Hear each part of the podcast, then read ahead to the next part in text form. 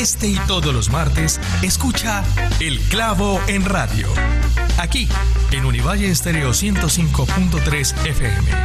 Invitados, música, actualidad, cultura y mucha opinión. En el espacio radial para los jóvenes del Valle del Cauca. Ya sabes, todos los martes, El Clavo en Radio. Aquí, en Univalle Estéreo 105.3 FM. Como tú la querías. Bueno, bueno, bueno, muy buenas noches a todas las personas que en este momento se conectan a esta nueva transmisión del clavo.fm. Muchísimas gracias por permitirnos una vez más estar aquí con ustedes mientras están de regreso a su casa, mientras están haciendo la comida, mientras están haciendo cualquier cosa que puedan hacer un martes a las 7 de la noche. Pero de nuevo, como siempre se los digo, gracias por permitirnos acompañarlos mientras lo hacen, porque eso es lo mágico de la radio, ¿no? Y eso es lo mágico de todo este tipo de contenido, que es un asunto de compañía. También les recuerdo que el clavo.fm es un programa que va todos los martes, como les dije, a las 7 de la noche y en el que pueden participar a través de todas nuestras redes sociales como arroba revista el clavo, así nos encuentran en Twitter, en Facebook y en Instagram. Y también nos pueden escuchar por los 105.3 FM o por nuestra web emisora.univalle.edu.co. Yo soy Fernando Cruz, arroba Nando Cruz en Instagram y hoy estoy particularmente contento porque estoy con una invitada muy, muy especial. Ella es Natalia Fernández, coordinadora de la biblioteca Si lo lee e integrante de la Fundación Nuestro Cuento, promotores de lectura infantil en lugares conocidos como zonas rojas. Natalia, bienvenida al Clavo.fm, ¿cómo estás? Hola Fer, ¿cómo estás? Estoy súper bien, súper emocionada. Muchas gracias por esta invitación tan especial. Ve, Nata, hace rato no nos veíamos, ¿no? Bueno, hay algo que los oyentes de pronto no saben y que pues es una confidencia, pero Natalia y yo nos conocemos, hemos estado en otros proyectos juntos y bueno, hace rato no nos veíamos. ¿Qué más? ¿Cómo te ha estado yendo últimamente? Súper bien, viviendo los mejores cuatro meses de mi vida. Sí, no, porque eso era algo que estábamos hablando ahorita antes de iniciar el, programa y es que pues hace poquito fue que iniciamos con este proyecto de la Fundación Nuestro Cuento. Pero pues no sé si nos puedes contar un poco más sobre cómo nació, cómo llegó esta idea a tu vida, cómo dijiste, uh, voy a dedicarme a trabajar en esta parte del apoyo social. Bueno, eh, pues te cuento, yo soy la coordinadora de la biblioteca Si lo lee. Mi amiga Natalia bueno, bueno, bueno, muy buenas noches a todas las personas que en este momento se conectan a esta nueva transmisión del clavo.fm. Muchísimas gracias por permitirnos una vez más estar aquí con ustedes mientras están de regreso a su casa, mientras están haciendo la comida, mientras están haciendo cualquier cosa que puedan hacer un martes a las 7 de la noche. Pero de nuevo, como siempre se los digo, gracias por permitirnos acompañarlos mientras lo hacen, porque eso es lo mágico de la radio, ¿no? Y eso es lo mágico de todo este tipo de contenido, que es un asunto de compañía. También les recuerdo que el clavo.fm es un programa que va todos los martes, como les dije, a las 7 de la noche y en el que pueden participar a través de todas nuestras redes sociales como arroba revista el clavo, así nos encuentran en Twitter, en Facebook y en Instagram. Y también nos pueden escuchar por los 105.3 FM o por nuestra web emisora.univalle.edu.co.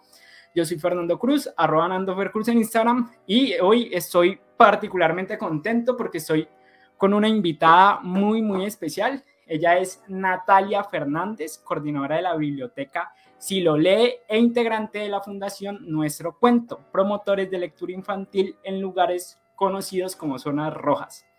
Natalia, bienvenida al Clavo.fm, ¿cómo estás? Hola Fer, ¿cómo estás? Estoy súper bien, súper emocionada. Muchas gracias por esta invitación tan especial. Ven, Nata, hace rato no nos veíamos, ¿no? Bueno, hay algo que los oyentes de pronto no saben y que pues es una confidencia, pero Natalia y yo nos conocemos, hemos estado en otros proyectos juntos y bueno, hace rato no nos veíamos. ¿Qué más? ¿Cómo te has estado yendo últimamente? Súper bien, viviendo los mejores cuatro meses de mi vida. Sí, no, porque eso era algo que estábamos hablando ahorita antes de iniciar el, el, programa y es que pues hace poquito fue que iniciamos con este proyecto de la Fundación Nuestro Cuento, pero pues no sé si nos puedes contar un poco más sobre cómo nació, cómo llegó esta idea a tu vida, cómo dijiste, uh, voy a dedicarme a trabajar en esta parte del apoyo social? Bueno, eh, pues te cuento, yo soy la coordinadora de la biblioteca Si lo lee. Mi amiga Natalia Hoyos es la directora de la Fundación Nuestro Cuento. Nosotros, el proyecto Si lo lee hace parte de la Fundación Nuestro Cuento. La Fundación Nuestro Cuento se creó hace cuatro meses. Nosotros iniciamos como una idea base de mi amiga Natalia. Natalia es la creadora, ella es la, la maga en todo esto. Ella tenía este sueño hace mucho tiempo, pero estaba en papel. Y a raíz del paro, nosotras nos vinculamos y empezamos a hablar porque estábamos ayudando muchísimo a las personas, ayudábamos mucho con insumos médicos, con alimentos, y yo vivo muy cerca, así lo es. Entonces, cada noche para mí era algo horrible porque yo escuchaba las balaceras, literal por mi cuadra pasaban pues muchos jóvenes huyendo del SMAT, de la policía y en ese ayudar a la gente tuvimos una conversación Nati y yo acerca de los niños. Entonces Nati es gestora social hace más de seis años, ella ha trabajado mucho con niños desde todo ese tiempo, ella ha trabajado mucho en el Calvario de Sucre y ella había empezado a conectarse con líderes sociales de Siloé. Y entonces la idea de ella inició como brindar proyectos educativos para los niños de la zona. Nuestro cuento literal era un sueño, era algo que ya había escrito, que ya había soñado, pero en ese transitar del paro, ella me decía, Nati, es que los niños de Siloé están viviendo cada noche balaceras, cada día pierden vecinos, hermanos, primos, familiares, amigos y nadie se ha preocupado como por ellos. Estamos ayudando mucho a la gente, pero en realidad nadie se ha preocupado por, por los niños. Los niños se tienen que esconder en los armarios, eh, los gases lacrimógenos y les hacían mucho daño a los niños, a los bebés. Eh, con la masacre de Siloé, pues se desató mucho más. Entonces, Nati me dijo que tenía una idea de unos talleres educativos y nosotras ya habíamos trabajado antes, eh, hace unos años, yo apoyaba en el Calvario en algunas jornadas, estuve en Brasil haciendo un intercambio como voluntaria en una favela de, una isla. Entonces el tema social siempre me movió mucho. Y, ah, bueno, y realicé la escuela de la escuela de facilitadores sociales en la autónoma. Entonces Nati tenía como esa referencia de que a mí me gustaba. Y ella me dijo, Nati, eh, telemedis y yo le dije de una, hagámoslo. Entonces iniciamos un sábado, eran menos de 15 niños ahí en la nave. Iniciamos haciendo talleres de lectoescritura. Nuestro taller era leer un cuento y pintar con los niños. Eso fue lo primero que hicimos. Y de ahí hasta ahora, o sea, llevamos cuatro meses, iniciamos en junio y hasta ahora pues ya ha crecido demasiado. Cada sábado llegan más niños, así llueva, truene, lo que sea, ellos llegan. Estamos ahora en la nave, en Belén, que es nuestro lugar en este momento. Tenemos más de 70 niños y ya hemos recibido invitaciones de otros sectores como Tierra Blanca y Brisas de Mar.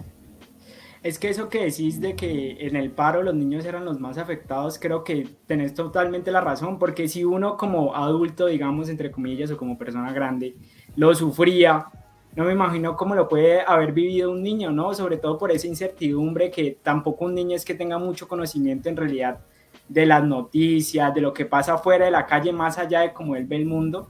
Y creo que debió haber sido algo muy, muy pesado para ellos. Pero vení, Nata, desde un principio digamos que la idea era llevar eh, ese hábito de la lectura o ese amor de la lectura a los niños. O, o en qué momento comenzamos a decir, no, es que vamos a meternos por este lado. No, la apuesta desde un inicio, como les contaba mi, mi amiga Natalia, siempre le ha apostado a la educación. Entonces, su idea siempre estaba dirigida a la educación, pero hemos ido, y bueno, nuestra, nuestra idea inicial era llevar a Siloé a su, y a Sucre y a todos los sectores vulnerables una biblioteca itinerante. que es itinerante? O sea, que no está en un lugar, sino que se mueve. ¿Por qué itinerante? Porque tú llevas un libro o muchos libros a un sector en el que no saben leer y escribir, en el que no se les ha creado un vínculo con los libros, con la lectura, con la escritura, sino que tienen otras formas de vida.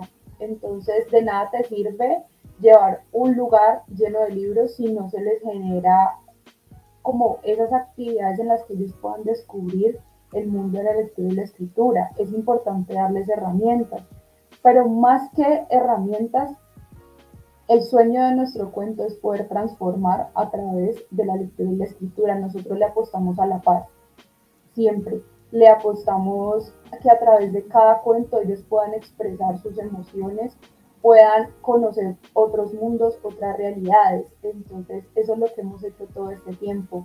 A través de cada cuento que les hemos llevado, poder llegar a sus corazones, poder permitirles a ellos expresarse, poder decirles que escribir está bien, así no tengan, digamos, todas las herramientas para escribir con la superortografía, que pintar está bien, que hablar está bien, que expresarse está bien, que viajar a través de los cuentos es posible, que su barrio lo pueden transformar a través de la lectura, de la escritura, del arte, de la cultura, que es el sueño, ¿no? Porque las realidades que se viven en estos sectores son muy fuertes y cuando llegas a darle un libro, pero ellos no tienen comida, pero ellos viven en un lugar lleno de violencia, pero ellos ven que matan, entonces, ¿qué te van a decir? ¿Qué, qué les sirve un libro, cierto? Entonces, más que llevarles una herramienta educativa, es llevarles una herramienta con la que ellos puedan transformar su realidad y poder contar la historia del barrio a través de sus ojos. Nosotros, una de las actividades más bonitas que hemos hecho con ellos es pintar la loma de Siloé y que cada uno dibujara cómo se soñaba Siloé. Entonces los niños dibujaban parques, dibujaban canchas, dibujaban cines, dibujaban bibliotecas, dibujaban el parque lleno de todo lo que ustedes puedan imaginar, con todos los juegos, con un brinca-brinca. Y esa posibilidad de poder decirles cómo tú lo sueñas, qué quieres tú, ¿sí? Más que sacarlos un poco de esa realidad y poder mostrarles que el arte, la cultura, las letras, las palabras, la oralidad les pueden permitir soñar y que esos sueños se pueden cumplir. Yo estoy completamente de acuerdo. Yo creo que la lectura es una herramienta fundamental para que cualquier persona pueda transformar su realidad, ¿no? Porque uno a través de un libro puede viajar a cualquier parte o puede hacer cualquier cosa o puede convertirse en cualquier persona. Creo que un libro tiene esa capacidad mágica. Pero digamos que, ¿cómo es el proceso para crear los cuentos? ¿Los niños hacen los cuentos o las Natalias y el grupo de de ayudantes lo escriben con una intención, una moraleja o cómo, cuál es la pedagogía detrás de el trabajo con cuentos? Bueno, nosotros eh, lo que hacemos es llevar un cuento, o sea, que ya existe. Eh, iniciamos sacándolo prestado de las bibliotecas, en las bibliotecas. Eh, luego hicimos campaña de donación de libros y la gente muy linda, muy generosa nos trajo muchos libros, pero pues la verdad nuestra apuesta es los cuentos, entonces nos llevaban 100 años de soledad y pues gracias, gracias, pero no podemos como todavía, o sea, obviamente los tenemos y la idea es poder llegar a ese nivel de, de lectura, pero lo que hacemos es siempre pensarnos el objetivo, entonces por ejemplo, en la anterior jornada hablamos de las emociones entonces leímos un cuento que se llama El monstruo de las emociones, si no estoy mal. Y entonces esa historia lo que busca es eh, mostrarle a los niños que sentir está bien, que las emociones existen, pero qué hacemos con las emociones. Entonces el cuento muy hermoso porque le enseñaba a un monstruo qué color tiene cada emoción y que lo mejor que podemos hacer es coger cada emoción y guardarla en un frasquito, empezar a clasificarla y entonces eh, al final lo que hicimos fue que cada niño, los dividimos en tres grupos ahora, los pequeños lectores, lectores en vuelo y grandes lectores, para no clasificarlos como una edad, porque también hay niños de 12 años que no saben leer y no queremos que se sientan como que porque tenés 12 años y no sabes leer, entonces eres menos o no, los clasificamos así y eh, los más grandes escribieron una historia. Entonces escribieron una historia, me acuerdo de, un, de uno de los niños, una de las, a veces con niñas, con niñas, que escribió que había, eh, escogió una emoción, la tristeza. Entonces que lo que había hecho con la tristeza su personaje era hacer mermelada y que luego se lo untó un pan y se la comió. Entonces, historias así son las que recogemos y con los más chiquitos eh, pintar el monstruo del, color de la emoción. Entonces nosotros nos buscamos muchas actividades así, construimos siempre en conjunto. Ahora tenemos ya más de 40 voluntarios eh, pues que se han sumado a, a, este sueño. Siempre escogemos un cuento y una actividad pues que tenga que ver con el cuento o también jugamos, nos encanta jugar con los niños porque también es un espacio para que ellos disfruten eh, su ser niños, ¿no? Como que al inicio decíamos, pero ¿por qué vienen cada ocho días y nosotros los ponemos a estudiar? ok. O sea, como que, ¿por qué vienen nosotros? Y de hecho nos dicen, profe. Y resulta que este espacio para ellos ha sido muy importante y muy especial porque no solo fue el paro, sino un año de pandemia en el que ellos estuvieron encerrados y la mayoría no pudo estar escolarizado porque no tenía un computador, no tenía un celular, no tenía red internet, entonces para ellos ha sido como, uff, qué chévere volver a, ver a mis amigos y, aprender algo y pintar y hacer eh, manualidades y jugar y entonces eso es básicamente lo que hacemos.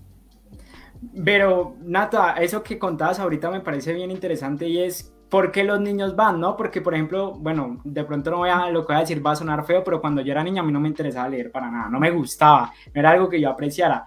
Entonces, no sé ustedes cómo han hecho para hacer que los niños se enamoren de ese tipo de situaciones o cuál crees que ha sido la estrategia que han aplicado para que 70 niños después de cuatro meses cuando iniciaron estén tan metidos en el cuento. Pero, pues eso es un misterio. cada, vez que yo hablo con, con, los voluntarios y con Nata, que es la directora, nos hacemos esa pregunta y creo que lo más cercano a una conclusión es que les permitimos ser. O sea, ellos pueden expresar, eh, que les permitimos que a través de un cuento ellos puedan reflejarse o sentirse identificados a través de cada personaje que les llevamos, porque nos esforzamos mucho por mostrarles de alguna manera que su realidad se puede ver desde otro punto de vista y que su barrio es muy valioso, que su zona es muy valiosa, que ellos son muy valiosos. Entonces creo que eso ha sido, que ese, que ese es como el secreto, yo creo, la verdad claro, yo creo que el hecho de poderlos involucrar hace que, que, ellos se enamoren de ese tipo de cosas. Nosotros por acá ya tenemos algunos comentarios. Isabel Marcela Hoyos Carvajal nos dice que es una labor súper linda. Gisela Arias nos dice que qué lindo lo que hacen.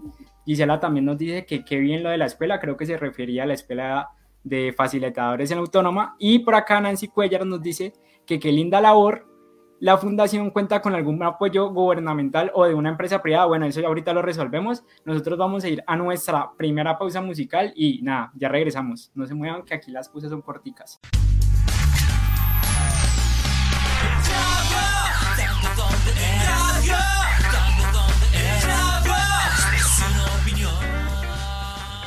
Listo, ya volvimos de la pausa. Esto es aquí Flash.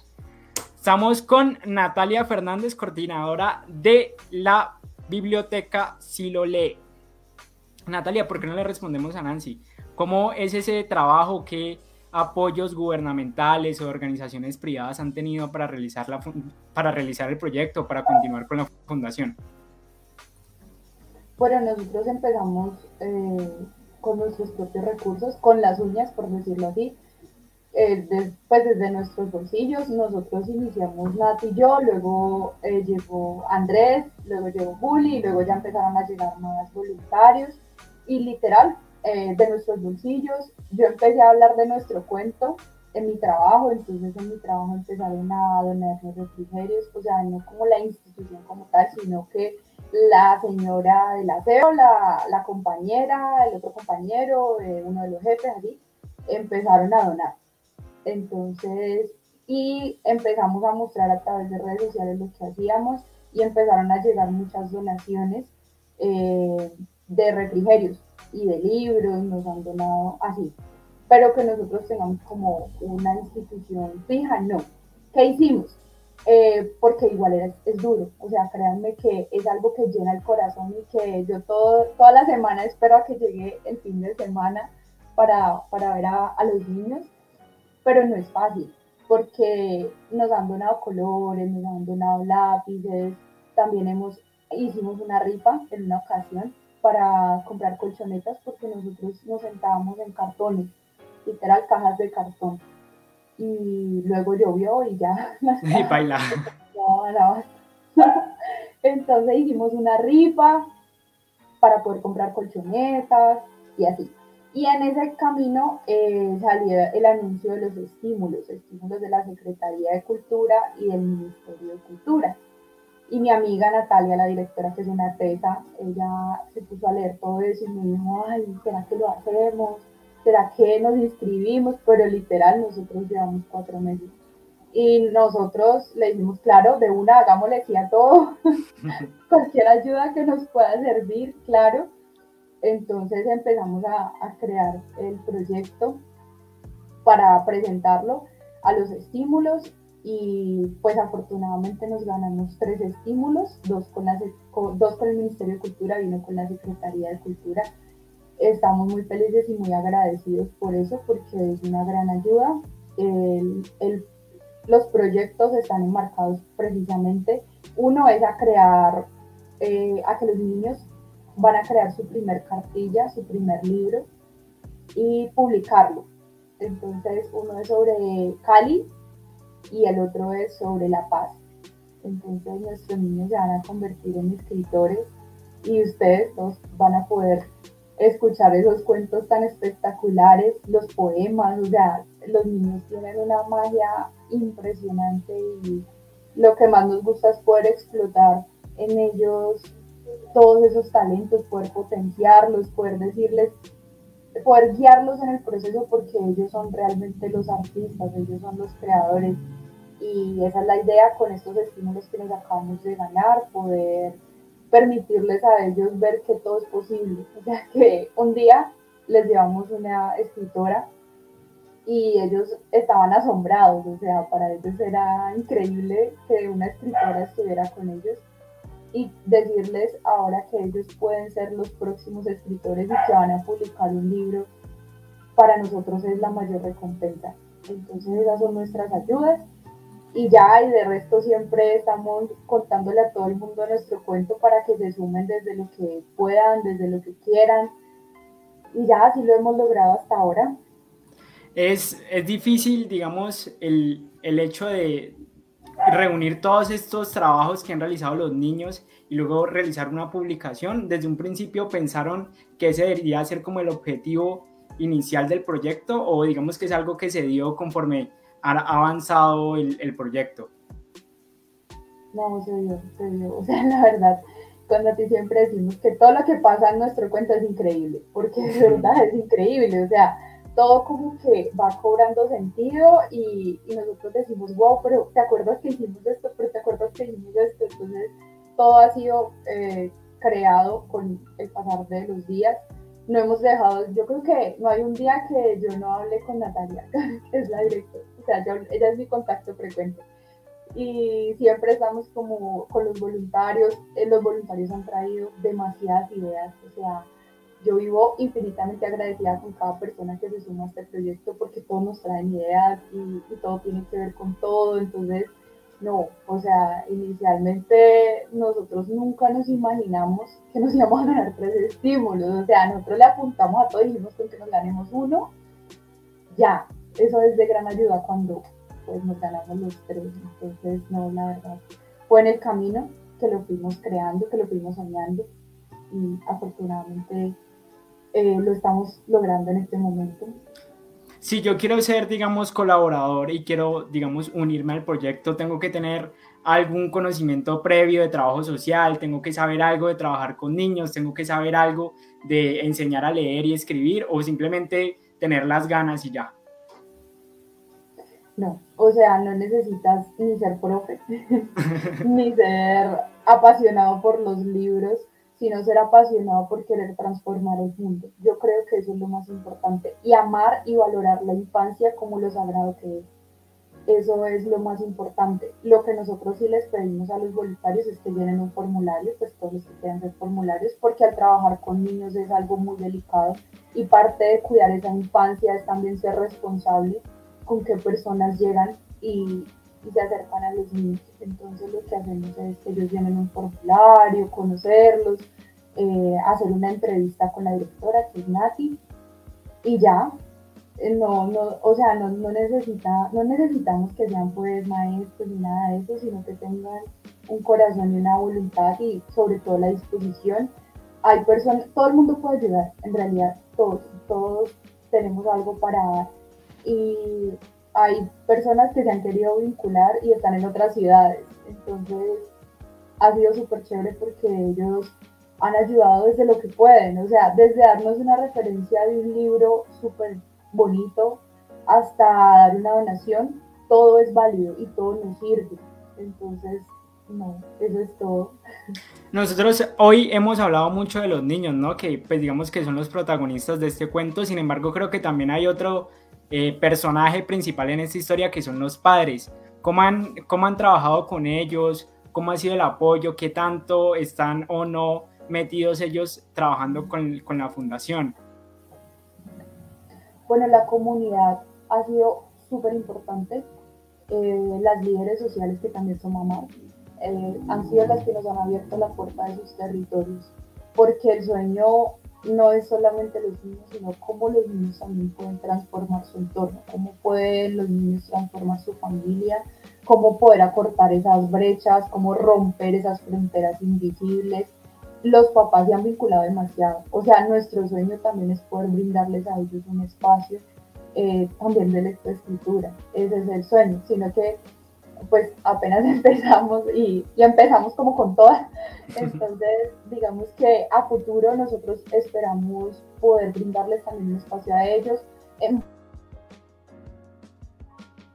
bueno. varias ocasiones los hemos tenido de la si usted quiere leer o usted qué opina. Ellos, muchos han estado ahí y nos ha permitido también poder conocerlos, poder entablar con ellos una relación, poder ayudar más que en el taller y ya, sino conocer sus realidades, cuando los niños se enferman, cuando les pasa algo, cómo poder ayudar. Ha sido muy especial y muy valioso el acompañamiento. Digamos que yo me imagino que la situación no es así que uno, digamos como en el colegio, que uno iba, hacía un examen y le ponían una nota y así medían como el progreso de, de uno como estudiante, ¿no? Obviamente sé que no es así, pero sí quisiera saber cómo miden el progreso de los niños o si, digamos, si han visto un progreso en el trabajo con los niños que han, que han eh, vinculado en este proyecto. Sí, claro. Como te decía, para nosotros lo más importante es el ser. Que el niño quiera acercarse a un cuento, para nosotros es el mayor tesoro y la mayor ganancia. Nosotros nunca les decimos está bien o está mal, jamás. Jamás hay una nota, jamás hay una calificación, porque precisamente para nosotros nosotros no evaluamos un concepto, aparte no tendríamos como, o sea, yo no soy profesora, yo soy claro. social, entonces no tendríamos la moral ni, ni, la ética para hacerlo. Lo que nosotros medimos es que el niño quiera acercarse a un cuento, que el niño quiera hablar del cuento, que el niño pueda relacionarse con el cuento, con la historia, cómo reflexiona a través de esa historia, qué puede, qué puede aprender para su propia vida. Ese es para nosotros la mayor ganancia. Que el niño quiera estar en ese espacio, que el niño quiera hacer parte de ese espacio, que el niño pueda interactuar con sus otros compañeros y contarles y hablarles de su corazón, de lo que él sintió a partir de cada cuento, de cada historia. Eso para nosotros es la mayor ganancia. Nata, mira que yo estaba revisando un poco las redes de nuestro cuento y un concepto que digamos ustedes logran explicar, pero me gustaría que lo explicaras acá porque creo que es algo bien interesante y es un cuadrograma. ¿Qué es un cuadrograma y ustedes cómo usan el cuadrograma? El cuadrograma es una actividad súper chévere. Hay un voluntario que queremos mucho, que se llama Andrés Vinasco, él sí es profe. Entonces él ha sido clave en todo este proceso porque él es el que trae muchas ideas Y el cuadrograma lo que hace es que les contamos la historia y en el cuadrograma ellos recrean como los momentos más importantes de la historia o cuentan la historia a partir de cada escena. Entonces el cuadrograma es una figura que tiene diferentes partes, es como un triángulo. Entonces en cada, en cada partecita pueden contar un, pedazo de la historia y aparte aparece el personaje, ¿no? Es una, como en, Entonces, eh, es así una manera muy didáctica de poder enseñarles a ellos a crear sus propias historias o a contar la historia desde su visión, desde su perspectiva y a ilustrarles de una manera como muy clara que el personaje, ¿no? ¿Quién es el personaje? ¿Cómo es el personaje? Y los espacios en los que está ese personaje. Ok, entonces digamos que es como una herramienta para también enseñar de, de, cierta forma. También logré pillar que ustedes tienen como unos objetivos muy claros, ¿no? Dentro de ellos está la reducción de la pobreza o de las desigualdades, de la pobreza y las desigualdades. Ese objetivo se me parece mucho al objetivo de los ODS. No sé si de una u otra forma ustedes están trabajando también con esta iniciativa o cómo es la relación en este caso. Pues eh, cuando estamos hablando de cambio social, y de generar estos proyectos eh, siempre debe hacerse como en el marco de los ODS 2030, porque pues es la apuesta eh, universal. Entonces, como para ser coherentes y, y, además para tener una visión clara, respondemos a esos objetivos. Entonces, sí, por supuesto, esa, esa es una, uno de los más grandes objetivos que tenemos. Bueno, digamos que aquí ya es momento de decir algo. Yo también hice parte un momento en la escuela facilitadores sociales y recuerdo que una de las cosas que nos decían en la escuela es que, bueno, supuestamente uno va a enseñar, ¿no? Pero al final uno se llena más, a uno le aprende, a uno aprende más de lo que supuestamente ellos van a aprender de uno. Entonces te quisiera preguntar, tú en todo este proceso, ¿qué has aprendido o qué te has llevado de todo este proceso que, que te han dado los niños a ti? Bueno, eso es totalmente cierto. Yo cuando llega un voluntario, yo le digo eso. Cuando llegan es más lo que, lo que ellos nos dan que lo que nosotros podemos dar. Quizás nosotros les damos cosas materiales, tiempo o herramientas, pero ellos nos permiten algo mágico y único que es poder volver a ser niños. Y ser niños es volver a la esencia más pura del ser. Entonces, ver, realmente nosotros nos podemos ver reflejados en muchos niños identificarnos en muchos niños y al ser ellos tan puros, tan, tan espontáneos, nos permiten a nosotros también ser. Creo que eh, uno de los voluntarios decía, qué bacano esto porque te puedo jugar. y entonces uno dice, qué, qué lindo, qué chévere porque en la vida cotidiana no nos damos esos permisos cuando crecemos. Y eso vale mucho más ver que un niño te abre su corazón, te abraza y te dice, profe, es la ternura más grande del mundo y a veces en, la vida cotidiana no nos damos cuenta que esos pequeños detalles son los que realmente valen. Bueno, creo que... Entonces... No, es que se había caído la, se había caído la señal, entonces iba a hablar, pero dale, sigue. Nada. Ah, lo tengo. Em, que sí, realmente es mucho más lo que ellos nos dan, lo que ellos nos permiten ser, cómo ellos nos enseñan. Hubo uno de los primeros días en que los niños me mostraron algo que yo decía, yo no lo puedo creer, o sea, esto es mágico, porque em, les lleva, nos donaron como unos cositos de hacer burbujas, se me escapa el nombre en este momento. Burbujero. Y entonces uno de los niños más, digamos, y a uno de los niños se le dañó. Y entonces llegó y me dijo, profe, tú tienes otro, se me dañó. Y otro niño más grandecito llegó y le dijo, tenga, tome. Y yo le dije, Emanuel, ¿y el, ¿y el tuyo? Y entonces él le dijo, no, es que él es más chiquito que yo, tenga. Y se lo dio. Se lo dio con toda la generosidad del mundo, desapegado totalmente. Y yo decía, increíble que los niños en las condiciones en las que viven acá, que les están dando un juguete. En, en mi imaginario, yo decía, si eso hubiera pasado, yo creo que en otro contexto, yo no sé, en mi mente era como, no se va a poner a pelear, va a ser berrinche. nunca. Se lo dio con todo el amor y toda la generosidad del mundo.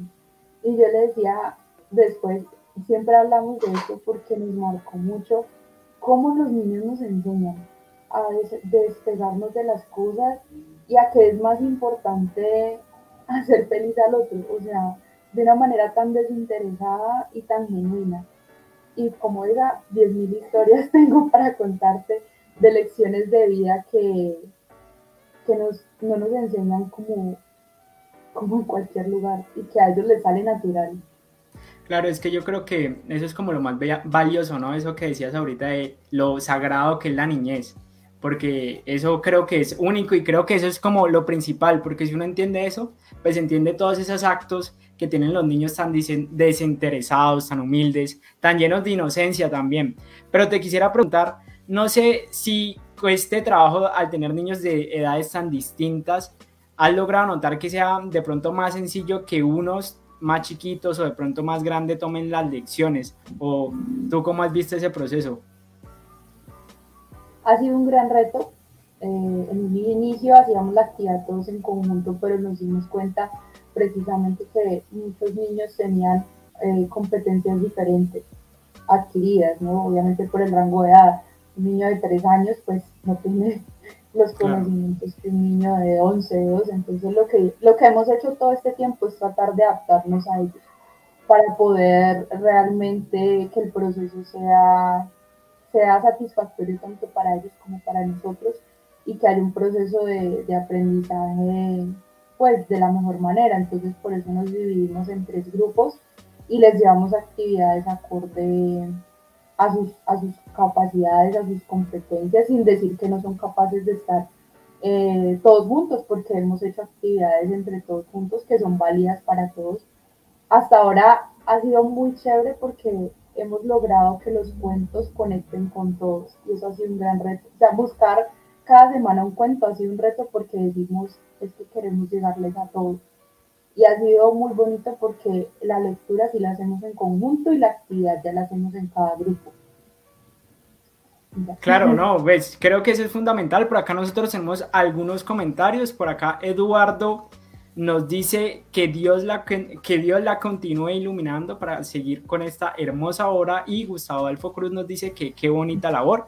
Nosotros con estos comentarios vamos a nuestra segunda pausa musical y como siempre les digo, no se muevan porque eso aquí es, es recorto.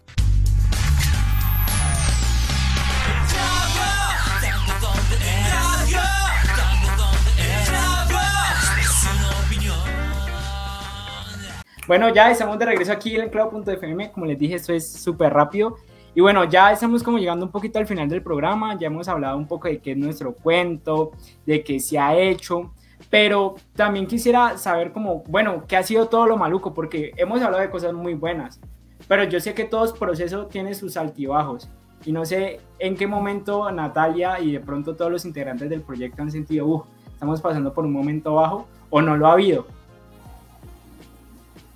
Pues decir como que estamos pasando por un mal momento, la verdad no. O sea, cada, cada ocho días es muy satisfactorio. Hemos tenido momentos en los que yo digo, ¿cómo lo logramos? O sea, no me lo explico.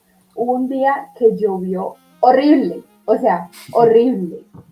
No te imaginas. Y nosotros íbamos subiendo esa loma. Hay niños que nosotros recogemos en la nave y subimos a Belén porque en Belén nos prestan una cancha. Pero la mojada que nos pegamos con los niños, con las colchonetas, con los refrigerios, porque literal cada vez que subimos la loma es con todo el hombro. uno lleva las colchonetas, otro lleva los, libros, otro lleva los colores, otro lleva los refrigerios, llevamos botellas de agua. O sea, no, no te imaginas cómo llegamos ese día. Y obviamente era como literal mojados hasta todo, o sea, todo. Y llegamos hasta allá y aparte de la preocupación de que íbamos con los niños, íbamos con tres niños y esos niños me mojaron parejito. o sea, no te imaginas. Claro, cuando llegamos allá, eh, los niños que habían llegado más temprano, eh, porque igual la jornada era a las tres y ellos llegan antes. O sea, cuando te digo que ellos, yo a trueno relampagué, llegan, es porque llegan y llegan antes. Ellos saben que es a las tres y ellos desde antes ya están allá. Pues ellos, los que primero llegaron estaban allá y a ellos no les importa. O sea, en medio del diluvio de la vida, aparte que si lo ve es muy peligroso por ser loma, hay derrumbe, no, ellos estaban allá. y nosotros como que la sorfeamos porque yo estaba mojada, pero me tocó quitarme los zapatos y andar descalza porque yo ya no, yo ya no caminaba. Ya no aguantaba más. No, y mojada totalmente, y, fue como que todos dijimos, no, pues hagámosle, hagámosle. El niño, uno de los niños se quitó la camisa, o sea, relajados, y obviamente siempre ha sido, no un problema, pero sí, digamos, un punto en el que nosotros decimos, Dios mío, ¿cuándo? Es tener un lugar. Porque al tener un lugar de nosotros podemos sortear o sortear un poco más muchos imprevistos que no dependen de nosotros como el clima. Cada ocho días nos pasa algo, eso sí. Nosotros le decimos a los voluntarios cuando llegan que hay pruebas de fuego, ni siquiera las ponemos nosotros. Las, pruebas, las pone la vida. las pone la vida, o sea, literal las pone la vida. Entonces, la verdad, lo más bonito ha sido encontrar personas tan dispuestas y como que no le medimos a todos que nadie escucha, ay, no, llovió, no, o sea, todos, gracias a Dios, todos los que han llegado, ha sido como, listo, ¿qué hacemos? O sea, ese día que cayó de aguacero, una de las voluntarias era su primer día y dijo, uy, ustedes, les, porque ella no, no se había mojado, ella llegó mucho antes y entonces ella dijo, no, yo les voy a conseguir café. Yo no sé a la casa de qué vecina, con quién habló, pero nos consiguió una jarra de café. Yo decía, esta muchacha tiene, tiene, tiene talento, le, se le mía esto, pero yo creo que eso que nos estás comentando, que los niños lleguen, eh, llueva, trueno, relampague, llegan, es como lo mejor que pueden decir o hacer como para medir el éxito. Si los niños no hicieran eso, pues diríamos, bueno, algo podría estar fallando, pero lo hacen. Entonces yo creo que ahí se puede decir que es una tarea bien hecha y una tarea que está funcionando y que está siendo exitosa. Ya vamos a ir, como te comentaba, a las preguntas del clavo. Este es un juego de pregunta y respuesta rápida. La idea es que yo te voy a hacer tres preguntas y me tenés que responder con lo primero que se te venga a la cabeza. ¿Listo? Bueno. Bueno, ¿a quién o a qué le darías en el clavo? Ah, no sé. Eh, eh, le daría en el clavo, no sé, a un árbol. Ok, ¿cuál es el clavo de tu vida? Fernando, ¿qué hacen las preguntas? El amor, el amor. Un clavo que quiera sacarse. no. Eh, no, Fernando. Es, es, parte del trabajo del clavo, no soy yo, es el clavo. bueno, ¿cómo es que la pregunta? Un clavo que te quiera sacar. Mi ex. bueno, válido, válido. Nada, para las personas que quieran ver más información de nuestro cuento, que quieran participar como voluntarios, que quieran hacer una donación, ¿por dónde los pueden contactar? ¿Con quién tienen que hablar?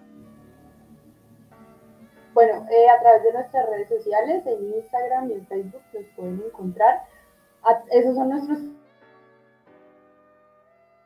canales ahí, les damos toda la información. También tenemos... Eh, Neki y David Plata, pero en este momento, si me das un segundo, lo puedo dar. Pero igual, todo a través de las redes sociales y ahí les damos toda la información. Arroba nuestro cuento Cali. Nata, y vos, ya como para terminar este programa con broche de oro, ¿qué conclusión